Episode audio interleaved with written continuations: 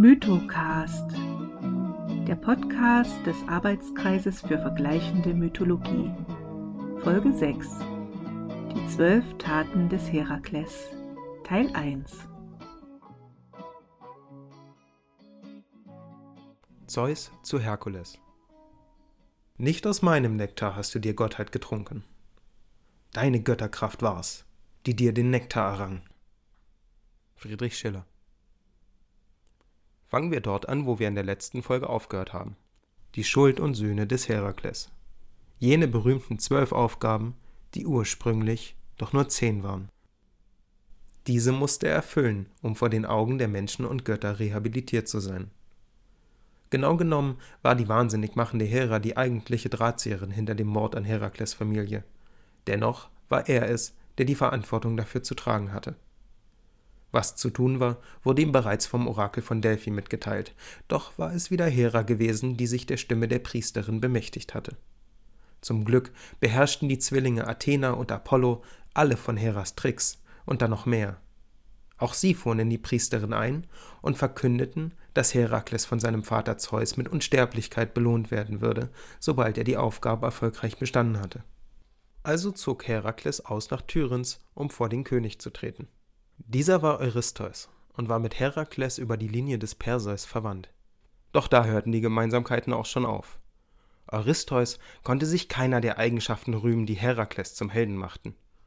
Nun, eingesetzt als entscheidender Knotenpunkt in Herakles Bewährungsarbeit, fand sich endlich ein tatkräftiger Kanal für Hass und Neid, welche sich in Eurystheus Herzen breit gemacht hatten. Zwölf Jahre sollte Herakles bei ihm also dienen. Zehn Aufgaben würde er erfüllen müssen. Gut, er würde dem Stiernacken Aufgaben stellen, welche so lächerlich schwierig sein würden, dass er nicht eine einzige erfolgreich bestehen würde. Ein zufriedenes Lächeln umspielte Eurystheus feine Lippen bei diesem Gedanken. Als Zusatzbedingung forderte er von Herakles, alle Aufgaben alleine zu bewältigen. Ebenso durfte er keine Belohnung für seine Taten annehmen. Herakles schluckte seinen Zorn herunter und erhob sich von seinem Kniefall. Wozu gegen das Unvermeidliche ankämpfen? Als erste Aufgabe verlangte er den Tod des berüchtigten nemäischen Löwens. Die sagenhafte Unverwundbarkeit des Tieres verschwieg er dem Helden jedoch. Herakles spürte das Biest auf. Nachdem er Pfeil nach Pfeil von dem goldenen Fell abprallen sah, dämmerte dem Muskelprotz, dass an dem Löwen irgendetwas Besonderes sein musste. Nichts schien seine Haut durchdringen zu können. Doch vielleicht musste es das auch gar nicht. In den Stamm eines mächtigen alten Eichenbaumes meißelte Herakles die Form einer Keule. Er war vielleicht nicht der Pygmalion der Familie, aber dafür reichten seine bildhauerischen Fähigkeiten auch noch aus. Stolz betrachtete er sein Werk. Und lachend bretterte er es über den Schädel des Löwen. Bis jetzt war an diesem der Kelch der Niederlage immer vorbeigegangen. Nun, eine Halslänge flacher, versuchte er gekränkt und desorientiert die Flucht zu ergreifen. Doch Herakles war schneller. Es dauerte nur wenige Minuten im Würgegriff und das Licht in den Augen des Löwen erlosch. Wie sich herausstellte, benötigt selbst ein gigantisches Ungetüm mit undurchdringlichem Fell Luft zum Atmen. Herakles schleppte den Leichnam zurück zum Hof, wo er ihn vor die Füße des Eurystheus warf. Weiter, sagte er und blickte stur am König vorbei. Eurystheus schluckte. Nicht wie geplant, nicht wie erwartet. Nicht wie weiter. Für die zweite Aufgabe würde Herakles die lernäische Hydra bezwingen müssen. Das stille Lächeln fand seinen Weg zurück in Eurystheus Gesicht. Zuversicht durchfloss ihn erneut. Die vielköpfige Wasserschlange Hydra, eines der abscheulichen Kinder von Echidna und Typhon, suchte den See Lerna heim. Als ob sie als Bedrohung nicht ausreichen würde, versteckte sich in den Tiefen ebenso ein riesiger Krebs. Herakles dachte lange nach, welche Strategie wohl die klügste sein würde, um mit dieser doppelten Bedrohung umzugehen, und entschloss sich nach reiflicher Überlegung wieder zu roher Gewalt. Den Krebs zerschmetterte er mit seiner ihm immer mehr ans Herz wachsenden Eichenkeule. Die Hydra stellte jedoch eine Irritation für Herakles Brachialmethoden dar. Jedes Mal, wenn er schaffte, einen ihrer Köpfe abzutrennen, wuchsen zwei weitere an dessen Stelle nach. Unfair Da Herakles es hier mit zwei Monstern gleichzeitig zu tun hatte, entschied er, dass es nur gerecht wäre, ebenfalls einen Teamkameraden ins Spiel zu bringen, und er ignorierte das Gebot, keine Hilfe anzunehmen. Sein Neffe Iolaos war gerade der Richtige. Ein intelligenter Bursche, der würde schon einen Weg finden, welchen Herakles dann mit roher Gewalt entlangschreiten konnte. Herakles täuschte sich nicht. Iolaos Plan war einfach, aber präzise. Mit einem schwelenden Baumstamm sollte Herakles die offene Halswunde der Hydra sofort kauterisieren, nachdem er ihren Kopf abgeschlagen hatte. Dies würde eine erneute Regeneration verhindern. Nun war es nur noch ein Umsetzen der Theorie in Praxis. Alles lief ganz wunderbar. Herakles wieder ganz in seinem Element verschwamm in einem Wirbelwind aus Schwerthieben und fliegenden Hälsen. Der letzte Kopf ließ sich jedoch nicht abtrennen, egal wie hart er auf ihn einschlug. Herakles erinnerte sich an seine geliebte Keule und wie fantastisch sie den unverwundbaren, nemeischen Löwen bezwungen hatte. Herakles schlug zu. Nachdem die Keule auf einem weiteren Monster unvergesslichen Eindruck hinterlassen hatte, begrub Herakles ihre unsterblichen Überreste unter einem massiven Stein, der selbst dem Träger des Himmels, dem Titan Atlas, ein respektvolles Schnalzen abgerungen hätte. Man sagt, dass die Atemdämpfe aus den Tiefen des Lernäischen Sumpfes noch heute die Gegend verpesten. Ein Liedchen summend räumte Herakles glücklich seine Waffen zusammen. Chiron hat ihm beigebracht, das Schlachtfeld immer ordentlich zu hinterlassen. Während er dies tat, fiel sein Blick auf das zähflüssige schwarze Blut, das aus einem der abgetrennten Hälse der Hydra quoll und im Begriff war, auf einen auf dem Boden liegenden Pfeil zu tropfen. Faszination erfüllte seinen Kopf und Leere. Langsam kroch die übel riechende Masse auf die Spitze des Pfeils zu. Die leeren Herakles Kopf begann sich zu verschieben, zu spannen. Dann, ganz plötzlich, ein Gedanke. Was wäre, wenn ich meine Pfeile mit dem Blut der Hydra vergiften könnte? Wäre das nicht gut für mich? Herakles tat, wie der neue Gedanke suggerierte, und war zufrieden, wenn auch ein wenig verunsichert. Kreatives Denken versetzte ihn in Unbehagen. Es war so schwer zu kontrollieren, im Wesen ganz anders als rohe Gewalt. Allerdings verhalf es ihm auch zu mehr Gewalt, weshalb er es von Zeit zu Zeit in sich walten ließ. Zurück am Hof seines Cousins trug dieser ihm direkt die nächste Aufgabe auf. Eurystheus spürte, dass Herakles nicht in seinem emotionalen Gleichgewicht war und versuchte diesen Umstand mit einem Taktwechsel noch zu verstärken. Als nächste Aufgabe würde Herakles die goldbehörnte kerinitische Hirschkuh zum Hof bringen müssen. Ein sanftes Wesen, aber schwer zu fangen und Liebling der Artemis, welche diesen um jeden Preis verteidigen würde. Die Göttin der Jagd, des Waldes, des Mondes und Halbschwester von Herakles war mit einem deutlich weniger sanften Wesen gesegnet und würde sich als formidable Gegnerin erweisen. Nahezu ein volles Jahr jagte Herakles das flinke Wild mit den bronzenen Hufen, bis er es endlich zu fassen bekam. Gerade als es sich an einem kleinen Waldteich einige schnelle, kühle Schlucke Wasser gönnte, packte Herakles zu und ließ nicht mehr los. Herakles beherrschte sich und versuchte seine übermenschliche Kraft zu kontrollieren, um keinen Preis wollte er das zarte Wesen beschädigen. Schließlich gab das Wild nach und sank in Herakles Armen in sich zusammen. Keine zwei Augenblicke später stand Artemis mit funkelndem Blick vor ihm. Herakles erklärte die Situation und betonte, dass Hera die Verantwortliche war. Als die wütende Göttin das hörte, entspannten sich ihre Gesichtszüge. Hera? In dem Fall dürfe Herakles fortfahren, unter der Bedingung, die Hirschkuh wieder zurückzubringen natürlich. Die Beziehung zwischen der Göttermutter und Zeus Kindern von anderen Frauen war nicht ohne Spannungen, gelinde gesagt, und Artemis dachte nicht daran, Hera das Leben leichter zu machen. Herakles zog also mit der Hirschkuh über den mächtigen Schultern von dannen. Zurück am Hof zeigte sich der König überrascht. Eine Aufgabe, die nicht mit bloßer Gewalt zu lösen gewesen war. Und Herakles hatte bestanden? Eurystheus zog in Betracht, seine Meinung über Herakles noch einmal zu überdenken.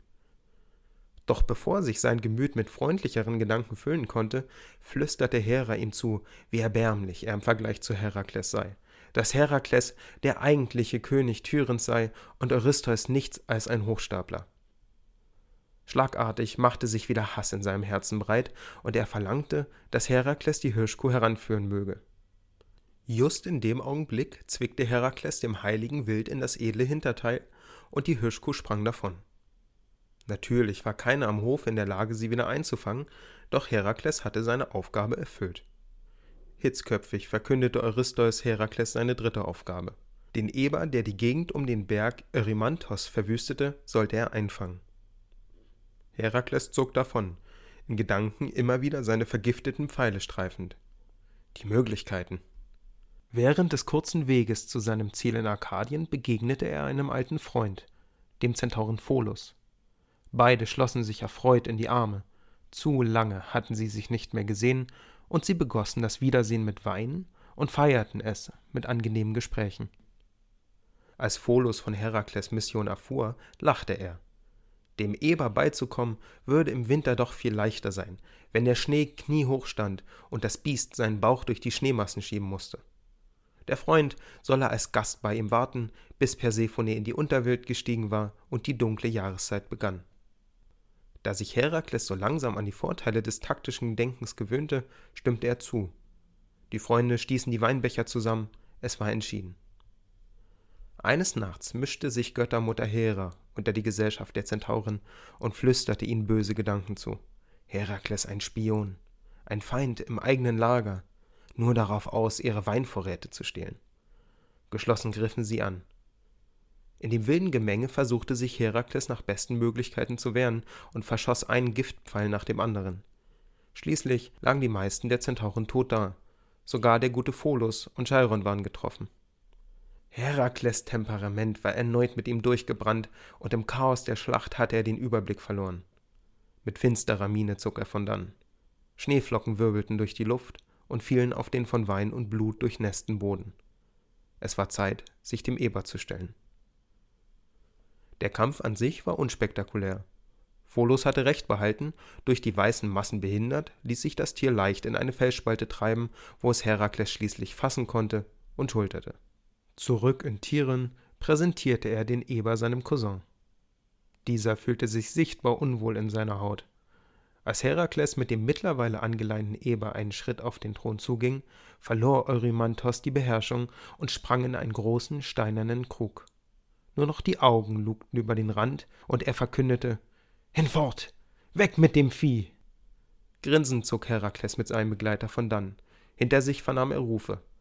Putz die Stelle von König Augias, und zwar gründlich. Wage es nicht vor mich zu treten, bis jeder Daktylos vor Sauberkeit glänzt. Du hast einen Tag. König Augias Stallungen in Elis waren gigantisch. Seine Herde zählte über zwölftausend Hufe, doch Herakles, immer vertrauter mit der Macht seines Gehirns, entfernte sich vom dummer Muskelprotz-Stereotyp und ging das Problem analytisch an. Wenn alle normalen Mittel vergeblich wären, musste er außerordentliche Maßnahmen ergreifen. Womit reinigt man? Mit Wasser. Wo findet man Wasser? Im Ozeanus. Wo noch? Natürlich, in Flüssen. In nächster Umgebung flossen der Peneus und Alphenus. Herakles Augen weiteten sich im Lichte des gefassten Plans.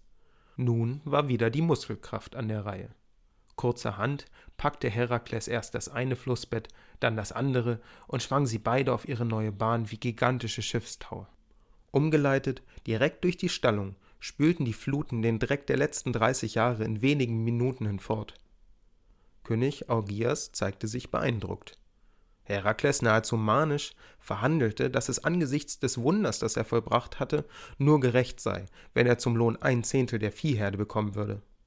Die Bedingung des Eurymanthos, keinen Lohn annehmen zu dürfen, war in die hinterste Kammer seines Verstandes verdrängt, zu vereinnahmt war in diesem Moment von sich selbst. Zähneknirschend lenkte Augias ein.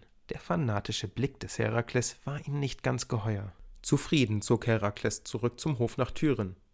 Auf seinem Weg durch Elis jubelte ihm die Bevölkerung zu. Der vom Wasser angespülte Mist der Stallungen hatte das gesamte Land gedüngt und fruchtbar gemacht. Nachdem er zurück am Hofe von der erfolgreichen Tat berichtete, blickte Eurymanthos ihm lange in die Augen. Unergründliches Schweigen breitete sich im Thronsaal aus. Nach einer gefühlten Ewigkeit verkündete der König, dass es gut sei. Herakles nächstes Ziel würde der See Stymphalia sein. Dort hatten sich monströse Vogeltiere ausgebreitet. Sie waren ein weiteres Mitglied im Gefolge der Waldgöttin Artemis. Ihre Anwesenheit hatte die gesamte Region um die stymphalischen Sümpfe unbewohnbar gestaltet. Zeit, sie zu beseitigen. Die Geographie des Gebiets stellte die größte Herausforderung dar, denn jeder Schritt, der Herakles näher zu seinem Gegner brachte, ließ ihn tiefer im Schlamm versinken. Nur mit Mühe konnte er den Brechreiz unterdrücken. Athena bemerkte die Not und eilte ihm zu Hilfe. Sie überreichte ihm eine ornamentierte bronzene Rassel, angefertigt in der Schmiede des Hephaistos persönlich. Herakles schüttelte das kunstvolle Instrument, und zu seinem Erstaunen sprangen die gefiederten Ungeheuer von ihren erhobenen Aussichtspunkten auf und lieferten nun ein leichtes Ziel für seine vergifteten Pfeile. Einen nach dem anderen ließ Herakles von der Sehne schnellen, und im gleichen Tempo fielen schwarze Schatten aus dem grauen Himmel herab zu Boden. Wie es mit Herakles Aufgaben weitergeht, erfahrt ihr im zweiten Teil dieser Folge. Das war der Mythocast, Folge 6. Die zwölf Taten des Herakles, Teil 1. Weitere Informationen findet ihr auf unserer Homepage unter www.vergleichende-mythologie.de. Bis zum nächsten Mal.